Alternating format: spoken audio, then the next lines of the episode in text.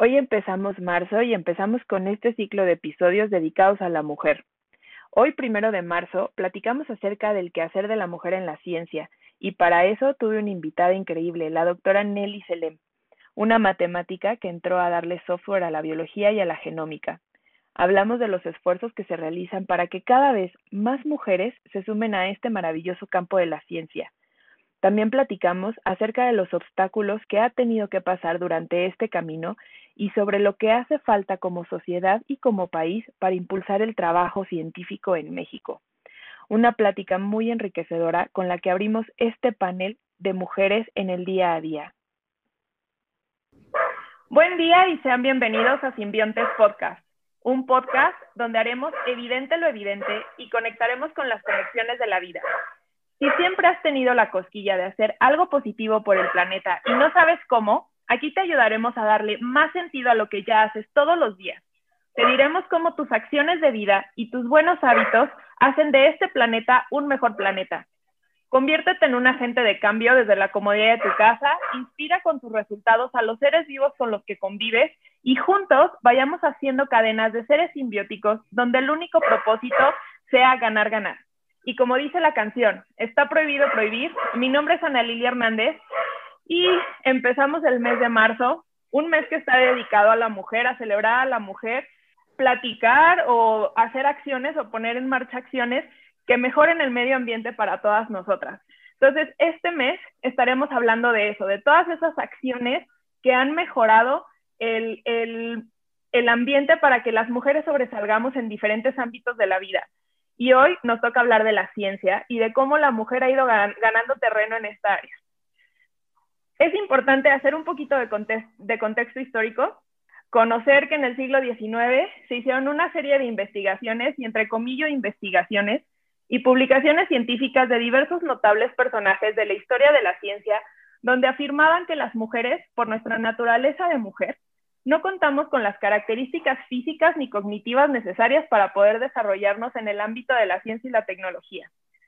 Todos estos personajes aseguraban que la energía de nuestro cuerpo debía de estar destinada a reproducirnos y a criar a nuestras crías o a nuestros hijos, y por esta razón no nos quedaba energía disponible para hacer otra cosa, ni hacer ciencia, ni desempeñar otros trabajos que no fueran los propios de una mujer, bajo sus estándares, obviamente, poniendo la cualidad empática de las mujeres como un impedimento para poder desarrollar ciencia, en específico las matemáticas. Esto también, aunado a la imposibilidad de las mujeres que en el siglo XIX tenían para acceder a la educación superior o a la educación en general. La educación era dictada a las mujeres en ese entonces, la educación dictada a las mujeres, perdón, era diferente a la de los hombres y pues nada más a las mujeres se consideraba que debían aprender las funciones básicas para realizar en el hogar y poder cumplir con su función ecológica. Mucho se escribió acerca de la naturaleza de la mujer y de cómo debía, debía ser, debía hablar, debía comportarse, lo que derivó a adoptar estos conocimientos e imponerlos en la sociedad, formando una sociedad llena de paradigmas y de sistemas de creencias que hasta la fecha algunos de ellos todavía existen. Por eso, Hoy, en Simbiontes Podcast, me acompaña la doctora Nelly Selem Mujica. Ella es licenciada en matemáticas por la Universidad de Guanajuato. Tiene una maestría en matemáticas básicas por el CIMAT. Es doctora en biología integrativa por el Angevio Sinvesta Irapuato. Y durante los últimos dos años se desempeñó como investigadora postdoctoral en el Angevio. Ella es miembro fundadora de Better Lab, empresa dedicada a la creación de software y aparatos de laboratorio. Es miembro fundadora de DNA Bits, empresa ganadora del programa del Parque Agrobiotech. Desarrolló una plataforma de minería de datos genómicos llamada Evo Mining, otra plataforma llamada Corazón, que se dedica a la búsqueda y priorización de clústeres biosintéticos, y también de Clave Genomic, una plataforma privada de búsqueda de genes marcadores de endosimbiosis de tomate. Es desarrolladora informática, ha sido maestra en matemáticas y en desarrollo de software educativo. Ha publicado bastante su trabajo en importantes revistas científicas. Gracias a su trabajo, la doctora Nelly se ha hecho acreedora al premio de la Sociedad de Microbiología en Jeju, Corea, programa Nebula y ganadora de Google Summer of Code, GSOC, en 2014. Ganó Olimpiadas de Matemáticas a nivel nacional y a nivel Centroamérica y del Caribe. Y podría seguir y seguir que el currículum de la doctora Nelly es interminable y fascinante. Leí algunas de sus publicaciones para conocerla mejor y conocer más acerca de su trabajo y podrán notar que tiene un alto grado de detalle y excelencia. Pero también al ver la cantidad de cursos, talleres y seminarios que ha impartido, no solo a la comunidad científica, sino en su mayoría a jóvenes y niños, me hace pensar la pasión que tiene por divulgar la ciencia y hacer que más niños y niñas se interesen por lo maravillosa que es y demostrar que la ciencia puede, lo que puede lograr la ciencia en todos lados. Y no solamente necesitas tener una bata y estar dentro de un laboratorio para lograr cosas impresionantes con la ciencia. Muchas gracias, Nelly, y bienvenida. Este es tu podcast. Mi podcast es su podcast. Nelly, ¿cómo estás? Hola, Ana Lilia, muy bien, muy contenta de estar aquí contigo y muchas gracias por la invitación. Gracias, Nelly. Pues bueno, este empieza marzo y creo que ya vienen, este, estos últimos años he hecho mucho mucho, eh, eh, pues se, ha difundido demasiado el mes de marzo como el mes de la mujer, el mes a eliminar la violencia en la mujer, a abrir más espacios para que las mujeres sobresalgamos, a, quitar estigmas y paradigmas hechos alrededor de la mujer, este, incentivar la educación de, de la población en general para poder cambiar estas formas de pensar. Entonces, este, me da mucho gusto que podamos estar hablando aquí de ciencia y, y, de cómo las mujeres hemos influido, porque creo que, creo que eso, eso es bien importante. La perspectiva de los dos géneros es importante. Entonces, creo que los dos tenemos dos puntos de vista muy distintos. Ninguno es mejor que el otro, pero los dos se complementan a la perfección. Entonces, creo que el tener el punto de vista y la perspectiva de una mujer dentro de la ciencia, en cualquier ámbito de la ciencia, va a enriquecerla. Sí, por ejemplo, desde factores como la comunicación, ¿no? La forma en cómo te comunicas, eh, pues cambia la visión, cambia la percepción de las cosas y entonces yo siento que cuando habemos más mujeres, pues es eh, una comunicación diferente, por decirlo así. Así es. Y pues ahora cuéntame, bueno, me gustaría saber cómo entraste a la ciencia, qué fue lo que te inspiró, ¿quién te inspiró a ser científica? A, pues sí, pues a, hacer lo que haces hoy. Mm, pues mira, yo, mi papá es científico y mi mamá es maestra.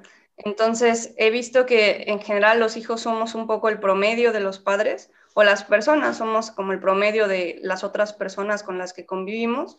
Y entonces, pues desde pequeña a mí me gustaba ambas cosas, dar clases de lo que fuera, así hasta de lectura mis compañeros más pequeños, los de sexto cuando yo iba, los de primero cuando yo iba en sexto, o, y también me gustaba la ciencia, pues porque acompañaba a mi papá a sus clases de la universidad y pues ahí ponía atención y bueno, siempre me gustó y creo que las Olimpiadas y los eventos que hacen en general para los jóvenes, las academias mexicanas, son una forma de acercarte a, a ese nivel y de despertarte como el interés más profundo, porque a veces, pues mientras estás estudiando llegas hasta cierto límite, como conocer las bases en general, pero para profundizar el incentivo de las competencias, a mí me motivó mucho. Ay, qué padre. La verdad sí, el, creo que cuando somos niños, bueno, a mí me daba, me gustó, yo empecé con la biología porque me gustaba mucho, me gustaba mucho salirme a hacer tarea al jardín. Entonces empezaba a ver a las hormigas, ¿no? Y a mí me impactaba cómo las hormigas hacían su filita y todo lo que hacían, toda la organización que tenía. Entonces a veces no hacía tarea y solo me quedaba observando a las hormigas. Y creo que los niños tenemos eso, la observación. Y bien dices, lo curioso, en mi, en mi caso, ninguno de mis papás son científicos. Al contrario, o sea, mi papá es abogado. Entonces, pues nada, nada, yo mi acercamiento a la ciencia fue eso, la observación. Pero los niños tenemos eso, queremos jugar a enseñar como dices, a hacer pues lo que estamos viendo. Y está bien padre y eso es lo que, lo que, lo que, lo que queremos nosotras, que nos gusta esto de la divulgación de la ciencia, impregnar en los niños o dejarles a los niños, como que se les quede esta cosquillita de observar, de conocer, de preguntar por qué, para qué, cómo funcionan las cosas, cómo se va conectando todo. Y eso es, eso es lo, lo, bonito. Y ahora me llama la atención, porque cuando estaba, cuando estaba leyendo y, y, haciendo, y haciendo todo, preparando este programa, este, eso, esta parte hablaban eh, que decían que la empatía de la mujer era un impedimento para poder hacer matemáticas. Y de verdad era una afirmación muy, como muy arriesgada, pero estaba supuestamente muy sustentada. Entonces se me hizo bien interesante porque tú eres matemática. ¿Cómo viviste el ambiente de la universidad? O sea, estudiando matemáticas. O sea, ¿fue diferente? ¿Te veían diferente? ¿Había más hombres que mujeres? Sí había más hombres y yo, pues no, no sé cómo explicártelo, pero yo no me daba cuenta si era diferente, porque mientras yo fui creciendo, siempre me percibí a mí misma pues como un científico o una científica, o sea, pero no tenía yo esa preocupación de si soy hombre o soy mujer. A mí me preocupaban las matemáticas y ya, y todo lo que pasara alrededor, pues no, no tenía como tanta conciencia de ello. Entonces, a lo mejor si tú dices eh, la empatía te estorbaba un poco, a lo mejor lo que me hacía falta era ser más empática con entender los sentimientos, las emociones de los demás, pero realmente no, yo creo que no lo sufrí, sin embargo te voy a contar una anécdota con una amiga mía que ella llegó a la maestría, llegó muy arreglada y con un moñito, y yo dije, no, pues yo creo que pues esta muchacha tal vez no dure mucho tiempo aquí porque yo veo que pues todo el tiempo ella es como muy femenina, ¿no? Y luego una de mis mejores amigas y me di cuenta de que yo estaba en un error, que eso no tiene pues absolutamente nada que ver y pues aparte fue el mejor promedio de la generación y o sea, creo que hay un amplio espectro de personalidades en mujeres matemáticas, no hay una sola. Eh, yo creo que yo pertenecía al lado no tan pues de estereotipo femenino, entonces tal vez yo no habría encajado en la definición de que la empatía me estorbaba. Creo que algunas de mis compañeras eh, sí eran mucho más, eh, pues digamos, sensibles, como más femeninas en ese estereotipo que está marcado. Pero no, o sea, no tiene nada que ver, ¿no? O sea, como que cada quien le puede interesar una cosa y ser como es de personalidad. Sí, exactamente. También creo eso. Creo que todavía está muy estereotipado, no solamente en la ciencia, en todos los ámbitos que si, por ejemplo, estudias comunicaciones, tienes que ser de tal o cual forma. Por ejemplo, no por nada los chistes de, de, de, biólogos, o sea, siempre con nosotros era de, ay, los biólogos siempre traen chanclas, o los biólogos ya están greñudos. Entonces, siempre es como el estereotipo. Y no siempre entramos dentro de, dentro de ese, de, pues de ese cuadrito, y también es empezar a hacer esta conciencia, no solamente del estereotipo de la mujer, sino también del estereotipo del hombre, porque también ellos están dentro de un cuadrito y también se les ha dicho qué, tienen que ser y cómo deben de ser. Entonces, entrando en este tema de la educación como tal, si, si bien uno de los impedimentos en el siglo XIX para que las mujeres se desarrollaran en todos los ámbitos o, pudiéramos brillar, era este acceso a la educación que había. Obviamente en México pues el, acceso a la educación pues empezó a principios de, del siglo XX y realmente nada más eran pues, las mujeres que tenían, que tenían posibilidades económicas para poder acceder a una educación de calidad. Hablando de datos, que me encantan los datos, en, en, en, 1970, en, en, la década de los 70, se estimaba que de cada 100 estudiantes universitarios, 7 eran mujeres. Investigando en la Asociación Nacional de Universidades e Instituciones de Educación Superior, aquí en México, saqué los datos del, del ciclo 2013-2014 hasta el 2019 y 2020 y me sorprendió ver que la entrada de mujeres y el porcentaje de mujeres que entran a la universidad ya es mayor que los hombres. Nosotras ya estamos arriba del 50% de, de, de mujeres matriculadas dentro de una universidad. Entonces, eso me dio mucho gusto y por otro lado, saqué el porcentaje de mujeres que están dentro de la ciencia. Y ahí fue donde me dio un poquito el bajón, porque realmente, en promedio, las mujeres estamos alrededor del 7% de ese 50%, más del 50% de mujeres que entramos a la universidad, solo el 7% en promedio somos las mujeres que, que, estudiamos ciencias o que, o que nos aventuramos a conocer este, este, este camino. El 30% corresponde a los hombres, más o menos. ¿Por qué crees que sea, por qué crees que pase este, este ingreso tan bajo de mujeres en la ciencia? Mm, híjole, no lo sé. Yo pienso que puede ser un poco generacional. Si te hablo del contexto, eh, pues yo era de Guerrero, de una ciudad pequeña, pues tú tiendes a imitar a tus padres, o al menos para mí la familia pues fue una influencia importante. Entonces, pues yo estudié ciencias porque vi un ejemplo, ¿no? Y tal vez eh, creo que la falta de ejemplos puede ser un factor para muchas niñas para decidir tomar estas carreras, ¿no? O sea, ver que sí puedes estudiar ciencias y estar contenta, tener una vida. Em, pues si antes no hay un ejemplo, pues es más difícil. Yo creo que puede ser eso. Pues te digo, en mi caso fue como, no, yo no vi un ejemplo como tal de ciencia. Creo que mis tíos, hermanos de mi mamá, sí son, son muy científicos, eran muy científicos, pero no lo descubrí ya hasta después, ya se queda más grande. Mi amor por la ciencia empezó por la observación. En ese entonces eh, eh había disco, eh, fue cuando empezó Discovery Kids y como que ese tipo de programas me llamaban mucho la atención y me despertaron mi gusto y mi amor por la ciencia. Este, ahorita no sé ya a nivel de televisión y programas, no sé qué tanta, qué tanta oferta de, de este tipo de programas educativos haya que también incentive a los niños en general porque también realmente la proporción de personas en México que se dedican a la ciencia o que estudian ciencia es el 30% de toda la gente que estudia, que entra a la universidad. Entonces, es un porcentaje relativamente bajo, creo yo. Entonces, ¿qué es lo que hace falta para poder aumentar ese porcentaje de personas que estudian o sí, que estudian algo relacionado con la ciencia? Entonces, no sé si es la oferta, como dicen los ejemplos, si hace falta más representación de mujeres públicamente que, que, puedan salir y hacer divulgación de ciencia y, y pues sí, o sea, que, que, que, se conviertan en este, en esta, pues como en esta, en esta piedra que, en esta piedra angular que haga que todo, este, pues que crezca este porcentaje a nivel general.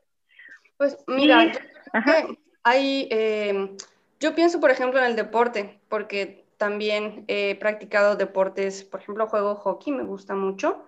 Y cuando yo empecé a jugar, no había casi equipos de mujeres en México, ni había campeonato mundial o no íbamos a los campeonatos mundiales, ¿no? Solo había de hombres.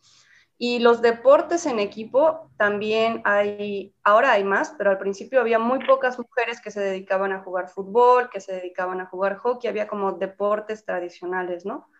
Entonces creo que en general hace falta una apertura eh, que va mejorando de la sociedad hacia que cada quien se dedique a lo que quiera. Porque también si tú quieres estudiar música, pues a lo mejor te dicen, no, es que de músico no hay futuro, o sea, como que hay prejuicios y uno como sociedad tiene que ir avanzando a decir, pues si eso le gusta a ese niño, pues que eso estudie, si le gusta la pintura, que estudie pintura, si le gusta ciencia, que estudie ciencia, lo que quiera, ¿no? Fomentar el respeto por lo que le gusta y hacer crecer las capacidades de cada persona. En el caso particular de los deportes, creo que los proyectos enfocados a tener equipos de niñas, competencias de niñas, congresos, convivencias, eso ha ayudado mucho a que crezca em, pues la población, el interés y la confianza en que se puede hacer. Entonces, pues me parece que algo similar, ¿no? Y por ejemplo, ahora veo que en las Olimpiadas de Matemáticas hay Olimpiada de niñas y antes no había eso. Entonces eso fomenta mayor participación y pues poco a poco vas mejorando? Pues parte de ese trabajo que se ha hecho es, es eh, lo, que, lo que hizo la ONU en el 2015, que fue promulgar el 11 de febrero como el Día Internacional de la Mujer y la Niña en la Ciencia. Eh, este, este día se festeja para eso, o sea, se hacen muchos, a nivel mundial, este, muchas universidades, bueno, aquí en, aquí en Irapuato, el Agrobiotec, Gobierno de Guanajuato, este, la UNAM, diversas instituciones hacen, hacen bueno, crean una plataforma o hacen ponencias donde se empieza a hacer la divulgación y pues obviamente echar mano de todas las mujeres científicas del país y mundial o internacionalmente reconocidas estas mujeres para que hablen acerca de sus experiencias. Entonces creo que es, es, un, es un esfuerzo que se ha ido llevando desde el 2015 exitosamente para que, para que las niñas y las mujeres podamos tener más acceso a la ciencia, no solamente para realizarla, o sea, para, para hacer ciencia, sino para divulgarla, para conocerla, o sea, para, para irnos metiendo más en este, en este camino. Entonces, creo que es un ejercicio que está muy bueno. Si quieren, eh, si les interesa saber un poco más de esto, métanse a YouTube. Todas estas plataformas, creo que la UNAM, si no mal recuerdo, lo dejó en YouTube, lo que hizo el 11 de febrero pasado, este, todas estas ponencias. Entonces, están bastante interesantes y, pues son mujeres que hablan acerca de todo su camino recorrido en este, en este maravilloso mundo. Hay algo que también me llamó mucho la atención, yo no lo conocía hasta, hasta esta semana, empecé a leer de, de eso, y resulta que durante toda la historia ha habido muchas mujeres científicas que han sobresalido, pero no han sido reconocidas. Este, a todo, a todo este fenómeno se le llama el famoso efecto Matilda, ¿no? Y este efecto Matilda lo que hace es que las mujeres, estas mujeres han realizado los trabajos, pero no son reconocidas en los artículos. Generalmente el artículo este, no publican su nombre o es publicado, pero como hasta el final y en chiquito. Entonces, no ha habido este reconocimiento, ¿no? ¿Te ha pasado, Nelly? Fíjate que no, personalmente siento que no me ha pasado. Eh, creo que hasta ahorita he tenido buenos profesores que siempre me han apoyado, que se han unido no solo para apoyarme a mí, sino en general para apoyar a, todas las mujeres. Este, tampoco es que conozca de primera mano a quien le haya pasado, pero sé que sí pasa, ¿no? Y sé que se empieza a poner más difícil conforme más arriba estás. O sea, puedo pensar que antes era difícil, como tú dices, entrar a la universidad, ¿no? Eh, esto es un poco más, ah, ya hay un mayor porcentaje de mujeres que entramos a la universidad, pero tal vez ahora el siguiente nivel es el difícil, que es, eh, pues, cuántas llegamos a la maestría, cuántas llegamos al posgrado. Cuando ya estamos en el posgrado, ¿a cuántas contratan? Y después sigue lo que dices, ¿no? ¿A cuántas reconocen en un artículo en colaboración a partes iguales o a quién ponen como el que se le dio la idea? Entonces, creo que todavía no me ha pasado, pero no significa que no esté en riesgo de que no me pueda pasar, ¿no? O sea, conforme más vas avanzando, más se complica y ahí es donde más hay que poner los esfuerzos para que mejore. Así es. Algunas de las mujeres, digamos, este, a las que se les, se les, se les aplicó este efecto, bueno, una de las más famosas, y de hecho hubo una disculpa pública, fue a Rosalind Franklin. Ella, ella fue Real, ella, ella es autora de, la, de, de, una fotografía que le llaman la foto 51. Este, gracias a esa fotografía, Watson y Crick, los que se les, se les atribuyó el descubrimiento de la doble hélice del ADN, de esa fotografía ellos se basaron para hacer los estudios, pero realmente Rosalind Franklin fue la que descubrió la doble hélice en 1953 del ADN. Entonces, después de esto, no me acuerdo si fue Crick Watson el que hizo la disculpa pública y, este, y la nombró solamente en, el, en, el, en, el, en, en la publicación, pero los que recibieron el Nobel en 1962, pues solamente fue Francis Crick y James Watson. Entonces ella es como uno de los ejemplos de, de, este efecto Matilda, de los que más, el, el, más famoso. Y si de repente leyendo esto, pues como que sí te da coraje que dices, no manches trabajo. Y yo creo que no solamente a las mujeres, el hecho de que no reconozcan tu trabajo cuando ya le invertiste tiempo, cuando le invertiste esfuerzo, invertiste hambres, lágrimas, invertiste todo, que no te, es que sí, hay veces que sí se invierten lágrimas, este, y no te lo reconozcan, o sea, sí da coraje. Entonces, saber que esto pasa muy seguido y pasa con nosotras, pues es preocupante. Sí, a mí me da gusto que haya ahora toda una estructura de mujeres que se apoyan. Cuando no lo tenía, porque éramos muy pocas, no sentía que fuera algo que me hiciera falta, pero ahora que está, me da mucho gusto y sí siento que es un gran apoyo. Entonces, respecto a lo que tú dices de que, em, pues por ejemplo, la UNAM festeja este Día de la Mujer, etcétera, ahora sí veo muchas más organizaciones como la de científicas mexicanas que también eh, pues tiene em, una plataforma en la cual hizo su festejo de aniversario justamente en el Día de la Mujer en la Ciencia. Em, me parece que hay muchos temas que se discuten, que si no hubiera una comunidad de mujeres apoyándote, pues tal vez no se podría, ¿no? Sí.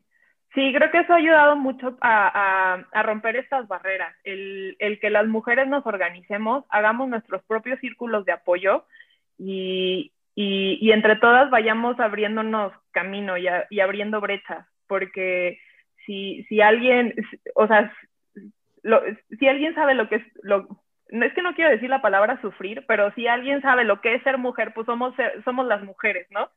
Entonces, este, sin minimizar a los hombres ni mucho menos, yo siento que los hombres y las mujeres estamos para complementarnos y uno no existiría, eh, la mujer no existiría si el hombre no existiera y viceversa, el hombre no existiría si la mujer no existiera. Para los problemas de las mujeres, pues tenemos que apoyarnos porque somos nosotras la que, las que sabemos qué es lo que nos pasa. Y, y sí, como dices, es, es fundamental tener esta, esta red de, de, de soporte para, para todas nosotras. Y en retrospectiva, ¿cómo ha sido todo tu camino en el trabajo de la ciencia? O sea, todo lo que has recorrido, que has vivido, experiencia. Sí me gustaría saber como toda tu experiencia en este, en este tema de, de, cómo, de cómo fue tu desarrollo. Híjole, em, pues a ver, yo empecé a interesarme nuevamente por la ciencia en la preparatoria. En la primaria también, pero en la secundaria como que no tanto, ¿eh? O sea, de hecho bajé mi rendimiento, no me interesaba tanto la escuela, pues es una época difícil para todos. Pero como te digo, eh, pues los, las competencias de las Olimpiadas, estuve en la de biología, en la de matemáticas, entonces pues por ahí eh, empiezas a estudiar, empiezas a conocer amigos con los mismos intereses, amigos y amigas, y eh, pues, no sé, te vas metiendo poco a poco, ¿no? Ya después eh, en la universidad eh, me interesaba tanto la biología como las matemáticas, yo quería una combinación de eso, pero hace casi 20 años pues no había prácticamente aquí en México tanto auge de biomatemáticas o bioinformática, empezaba. Entonces, pues afortunadamente, pues la Universidad de Guanajuato tenía intercambios, pude ir a España y empezar ahí con un programa de bioinformática y eso fue lo que me encantó. Eh, los microorganismos me fascinan porque se me hace que es como, no los ves, pero están ahí. Y entonces la primera vez que los ves es muy emocionante cuando los ves en un microscopio, ¿no? Es como descubrir un mundo nuevo, es como, ¿y esto? Sí, totalmente. es como, estoy cohabitando el mundo con unas, unos seres que nunca había visto. Entonces... Aparte formas tan diferentes y demás. Formas, colores, olores, o sea, es como si nunca te hubieran dejado ir a un zoológico o a un jardín botánico y tú no supieras qué animales hay. Entonces, pues yo creo que ahí me, me enamoré totalmente. Ha sido un camino muy largo para mí por la parte del interés deportivo. Entonces, no ha sido un camino tradicional. Había años que me dedicaba a la ciencia, había años que me dedicaba al deporte. Eh, y bueno, pues para ser deportista también tienes que trabajar porque pues no hay eh, que puedas vivir de ser deportista, ¿no? Tienes que ser entrenador o obtener de alguna manera un sustento. Entonces, pues ha sido un camino no tradicional, eh, pero me ha gustado mucho y yo les recomiendo, bueno, la verdad es que no quisiera recomendarle nada a nadie, sino que cada quien tiene que ir encontrando su camino y pues tratar de colaborar con los demás porque las redes son muy importantes. Sí, totalmente. Y de, todo este camino, ¿qué barreras has roto? ¿Qué es lo que más, em, sí, ¿cuáles, cuáles son los obstáculos más difíciles que has tenido que pasar? Pues te tienes que pasar a ti mismo, yo pienso, siempre es contigo mismo, qué quieres hacer y va a haber muchos momentos en los cuales no va a ser fácil y tienes que, o sea, si tú quieres algo, pues seguir ahí y volverlo a intentar y estar estar consciente de que no importa qué escojas, va a ser difícil. Si tú quieres ser pintor, va a haber días que no te salga tu cuadro. Si tú quieres ser bailarín, va a haber días que vas a tener lesiones. Si tú quieres ser científico, va a haber trabajos que se te echen a perder, va a haber experimentos que no te salgan, que no es lo que tú querías. Y, pero si te gusta el camino, si te gusta experimentar la emoción de descubrir algo nuevo, de aprender todos los días, eso es lo importante, no el final, no cuántos, pensar en cuántos artículos vas a publicar, en cuántos, no sé, eh, trabajos vas a conseguir, qué tan famoso vas a ser. A lo mejor nunca haces un descubrimiento como eh, pues el del Nobel, ¿no? Eh, o del DNA de, de Franklin, pues a lo mejor no, pero si te gusta el espíritu de la ciencia, pues eso es, o sea, aceptar que, que lo que te gusta es la ciencia. Sí, o lo que te guste, porque creo que cuando tú haces las cosas de corazón, que realmente te sientes conectado con, con, ese, con esa misión o eso que estás haciendo, pasa magia, o sea, lo que sale es magia. Entonces, eh, como bien dices, no hay que recomendar a nadie nada. No es como, estudien ciencia porque somos bien poquitas en la ciencia. Pues no, si no te gusta, pues no te gusta. Y, y no, es, no está chido obligar a la gente a hacer algo que no le gusta porque luego nada sale bien. Entonces, y saber lo que te guste, va a haber cosas que no, ¿no? O sea, como ah, si ser deportista, odiaba correr, pero pues hay que correr porque si no, pues no consigues pues lo mejor, ¿no? Entonces, pues hay cosas que hay que hacer aunque no te guste. Sí, como, como dice una de las filosofías en el yoga, dice, encuentra lo, encuentra lo cómodo en lo incómodo. Entonces, es algo así. O sea, a final de cuentas, en todo lo que hagamos siempre va a haber algo que no nos gusta. A mí me puede gustar muchísimo cocinar, pero me choca lavar trastes. De todos modos, tienes que hacer y mentalizarte para encontrar ese, esa, esa cosa que te motive para lavar trastes. Sí, sí, totalmente. Lavar el material de laboratorio. Sí, horrible, sí. ya si me preguntas qué obstáculo, hubo un año que estuve enferma de una enfermedad desconocida, o sea, nunca supieron qué. Un microorganismo, pero pues nunca, o sea, no había una prueba de diagnóstico para eso. Entonces, regresar eh, fue un obstáculo que superé. Y, y, otra enfermedad que también tuvo mi papá un año, me di de baja, y regresar es otro obstáculo. O sea, regresar después de, haberte, de haber sufrido un golpe fuerte, eso. Levantarte, es eso, es las ganas y el amor. Y eso también te lo da el amor a lo que haces, esas ganas y esa motivación de levantarte. Qué padre. Y bueno, ya en base a tu experiencia, ¿qué cosas has, has, has visto que se han mejorado, digamos, al nivel medioambiental para, mm, o sea, dentro, para que tu trabajo, para que tu trabajo progrese o para que, para que logres lo que, lo que, lo que te planteaste desde el principio?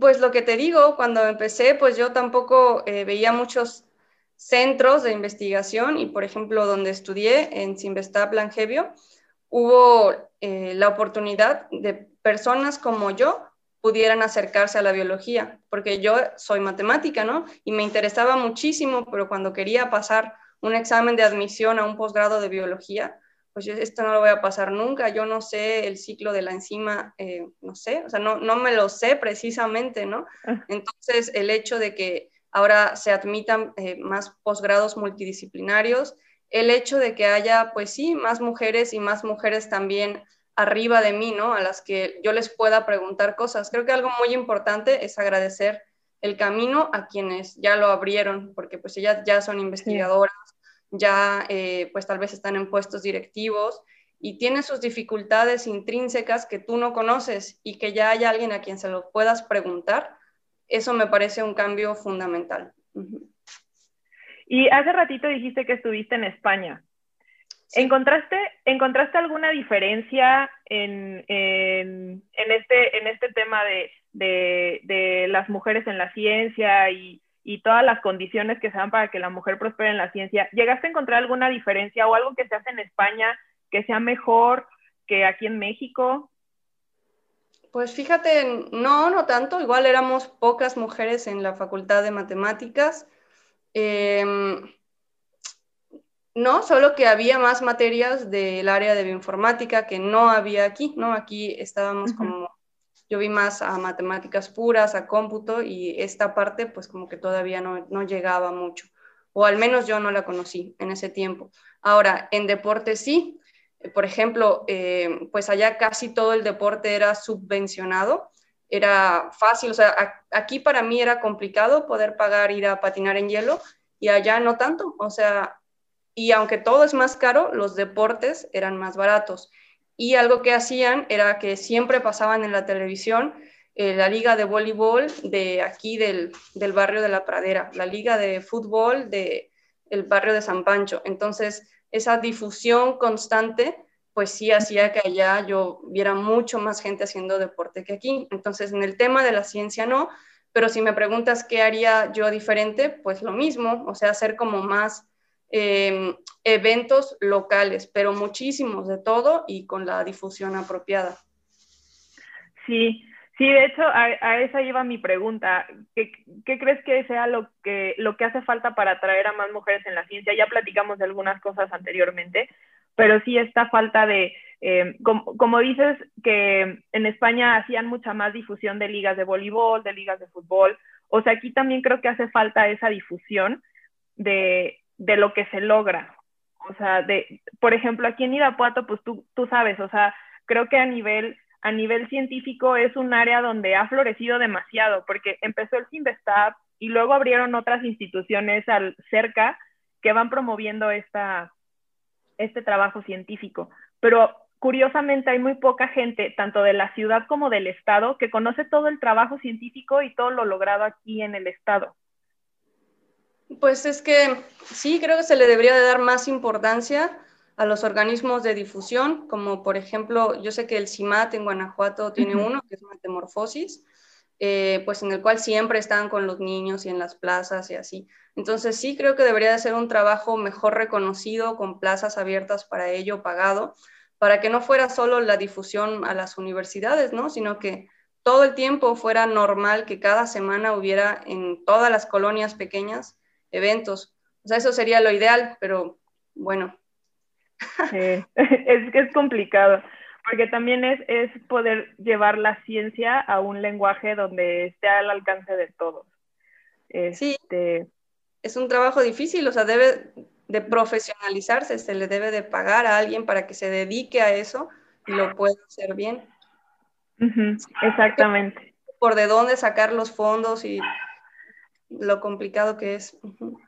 Sí, sí, esto es una, este podcast por eso empezó, por esta, por este gusto de poder divulgar lo que pasa todos los días y encontrarle ese lado científico de cómo podemos mejorar y hacer un, y crear un mejor eh, lugar para vivir, a final de cuentas. Entonces creo que todos ese tipo de esfuerzos, y creo que viene una generación que trae una, un chip de divulgar lo que pasa de todo, ¿no? A nivel general. Entonces, nada más hay que saber encauzarlo.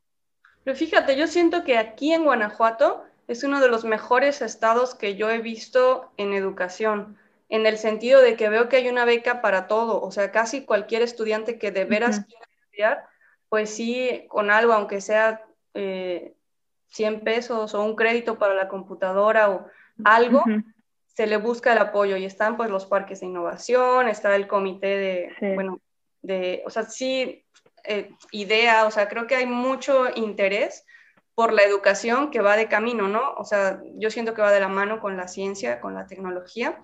Em, y como el Sinvestab, pues tiene su día abierto, que pues veo que a la gente, eh, pues tienen el grupo de argonautas, tienen eh, las Beer Talks, o sea, creo que hay muchos eventos, pero pues también es mucha población y tiene otras preocupaciones, ¿no? Como pobreza, o sea, no es fácil.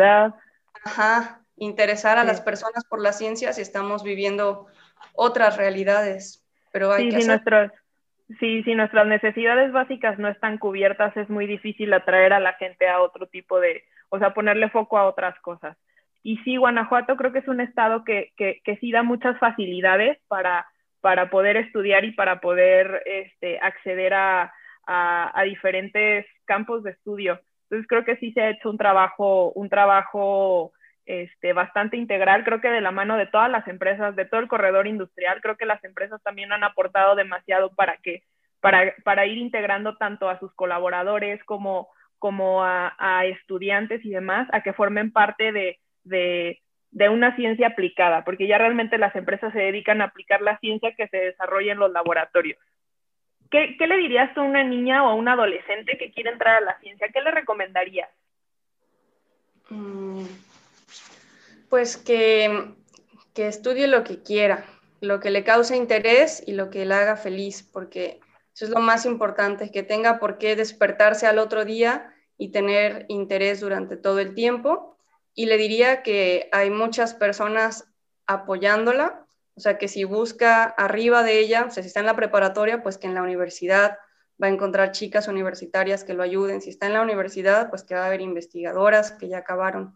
O sea, que siempre, eh, pues ya hay alguien a quien le puede preguntar, entonces que pregunte y que se apoye y, y que lo haga mientras esté contenta, lo que sea que le guste y que no tiene que cambiar nada de ella para encajar en un estereotipo, como decíamos hace rato, ¿no? O sea, que si tiene que ser más femenina o más masculina o más o menos empática, pues que como está, está bien, que solo tiene que hacer lo que le interesa.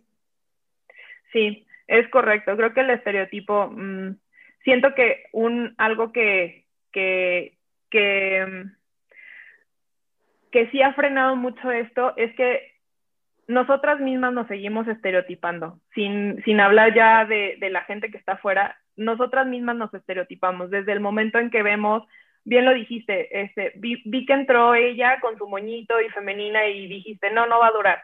A mí me ha pasado exactamente lo mismo. Creo que hay que liberarnos un poquito de esas, de esas máscaras o de, esa, o, de esas etiquetas, porque podemos ser todo, y también tenemos diferentes ámbitos de acción, o sea, no precisamente porque seas un agrónomo, en mi caso, tener, o sea, somos buenos estando en la tierra, ¿no? Digo, a mí me gusta la agronomía, pero yo soy, yo soy mucho mejor haciendo estadística que estando en el campo, por ejemplo, ¿no?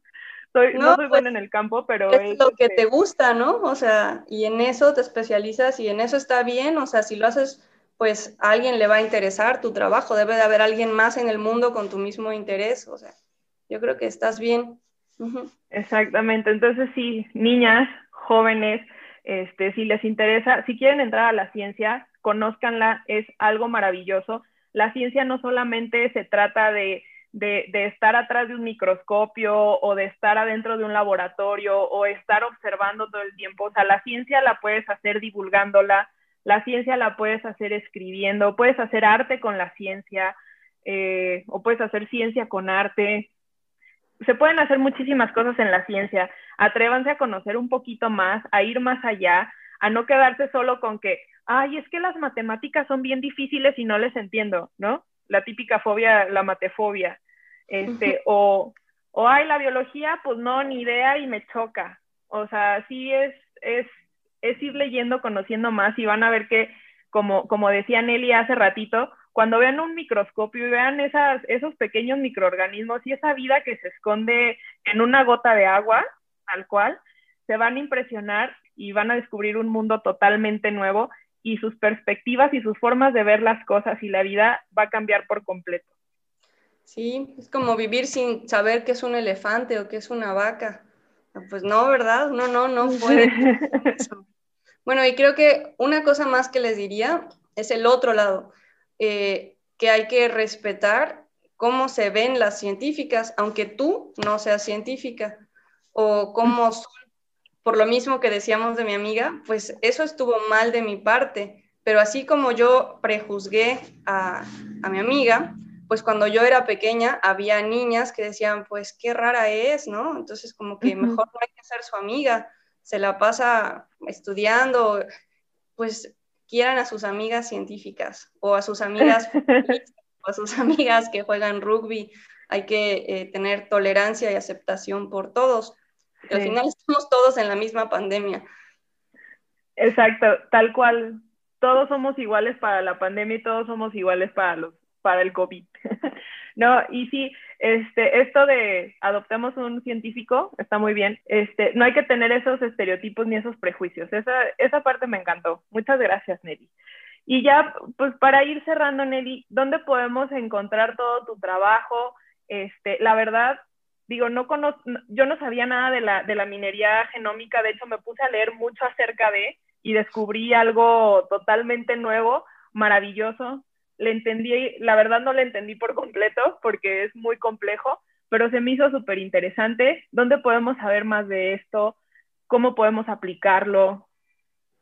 Mm, bueno, pues El objetivo de la minería genómica es descubrir eh, nuevos compuestos químicos, bueno, productos, metabolitos químicos que sean relevantes para nosotros y, bueno, en general para otros microorganismos, etcétera, ¿no? Entonces es explorar la gran cantidad de datos genómicos que hay ahora de microorganismos, de bacterias, de arqueas, de hongos, y ver qué es lo que los hace diferentes entre sí y cómo esas diferencias, que a ese nivel pues son diferencias químicas, pues pueden servirnos. Por ejemplo, es, hay algunos microorganismos que son los que producen los antibióticos, que son lo que ha cambiado la esperanza de vida de la humanidad, ¿no? O sea, ese fue uno de los grandes eh, cambios. Antes te daba gripe y te morías. Eh, bueno, si, ahora si es bacteriana tu enfermedad, pues tenemos muchos antibióticos que te ayudan a, a superarlo, ¿no? Entonces, pues esta es la idea, buscar cuáles genes diferencian unos organismos de otros y qué es lo que hacen esos genes. Y pues ya si te encuentras un antibiótico, pues muy bien. Así es. Y, y como siempre, las diferencias enriquecen y las diferencias tienen que unirnos y hacernos todavía un, un grupo mucho más fuerte. Y pues, ¿dónde, dónde, ¿dónde te podemos encontrar? No sé, seguirte, conocer más de tu trabajo. Mm, pues está mi página de Facebook, Nelly Selem, y también eh, la página de nuestra eh, startup, de nuestra pequeña compañía, Better Lab, en cualquiera de las dos, o pues cuando quieran pueden escribirme. Y pues muchísimas gracias, Nelly me, me, gustó mucho platicar contigo y pues sobre todo conocer a una mujer que está dedicada a las matemáticas, que, que, que está dedicada a la creación de software. Generalmente sabemos de hombres que lo hacen y es padrísimo ver mujeres y conocer mujeres que hagan este tipo de cosas y que, y que les guste enseñar y tengan esta pasión por enseñar. Creo que, creo que el, el, el enseñar lo que haces es regresarle al universo un poquito de todo lo que te ha dado pues creo que es algo muy karmático. Yo creo que aprendes cuando enseñas. Sí, sí aprendes más. Por eso me gusta. Sí, sí, sí, son, son los pequeños regalos que, que la enseñanza da. Pues muchísimas gracias. Este, así cerramos este primer capítulo de, de este primer episodio de, de las mujeres con la mujer y la ciencia. Y muchas gracias, Nelly. Gracias por tu participación y espero que regreses a este podcast muy pronto. Gracias, Ana Lilia, cuando quieras. ¿Qué tal con la doctora Nelly? Impresionante su trabajo y sus experiencias, ¿no? Pues sacando conclusiones acerca del episodio, podemos resaltar que algo importante para que las mujeres sobresalgamos en la ciencia es la creación de grupos de apoyos y redes de mujeres que incentiven el trabajo de la mujer en la ciencia y que sobre todo nos cuidemos una a la otra, así como también el establecimiento de fechas, foros, como el día que la ONU instituyó, el 11 de febrero, como el Día Internacional de la Mujer y la Niña en la Ciencia, que ayuden a promover la actividad científica de todas nosotras. Podemos decir que en México aún falta mucho para avanzar en este camino, se necesita que la ciencia esté más cerca de la sociedad y de la población, que los gobiernos y las administraciones públicas dediquen parte de sus presupuestos a la creación de planes de educación científica, educación ambiental y educación cultural para que poco a poco no solo la comunidad científica crezca, sino que en general crezca una población que cuente con una educación integral que ayude a reconstruir los tejidos sociales de las comunidades, ciudades, estados, países y pues eventualmente el planeta. Con esto me despido y una vez más les agradezco el escucharme. No olviden seguir al podcast en Instagram como arroba simbiontespodcast, a mí como arroba analiliahr. Si están en Spotify en Apple Podcast, denle like, síganme. Y en la página de Simbiontes, www.simbiontes.net, dejaré la liga para conectarse a la startup de Nelly para los que quieran conocer más acerca de su trabajo. Y nos escuchamos la siguiente semana con el episodio 7, cómo se ha mejorado el medio ambiente para la mujer en la política. Tenemos invitada de lujo, no se lo pierdan y pues gracias por escucharme otra semana y nos escuchamos hasta la siguiente semana. Adiós.